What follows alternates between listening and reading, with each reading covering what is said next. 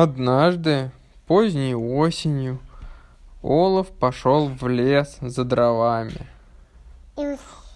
Он пробирался через бурелом и остановился перед поваленным деревом. да, и там что-то м, засусало. Среди веток что-то зашуршало.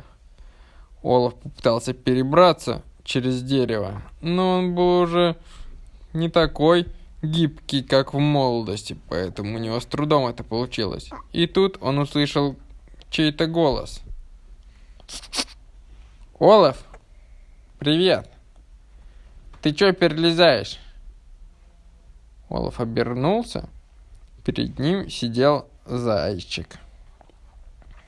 Привет, зайчик. Да вот, надо перебраться через дерево. Ну так ты это, перепрыгни его. Так-то проще.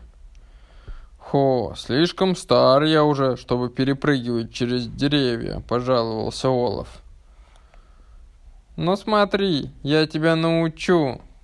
Ты берешься ручками за дерево, а потом раз и перекидываешь ноги на другую А сторону. потом включи. Вот. Включи потом.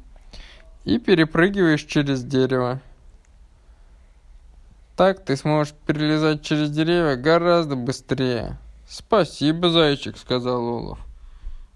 Твою науку я запомню надолго. А потом... Ой, А потом они вместе пошли домой, и зайка остался жить у них в деревне.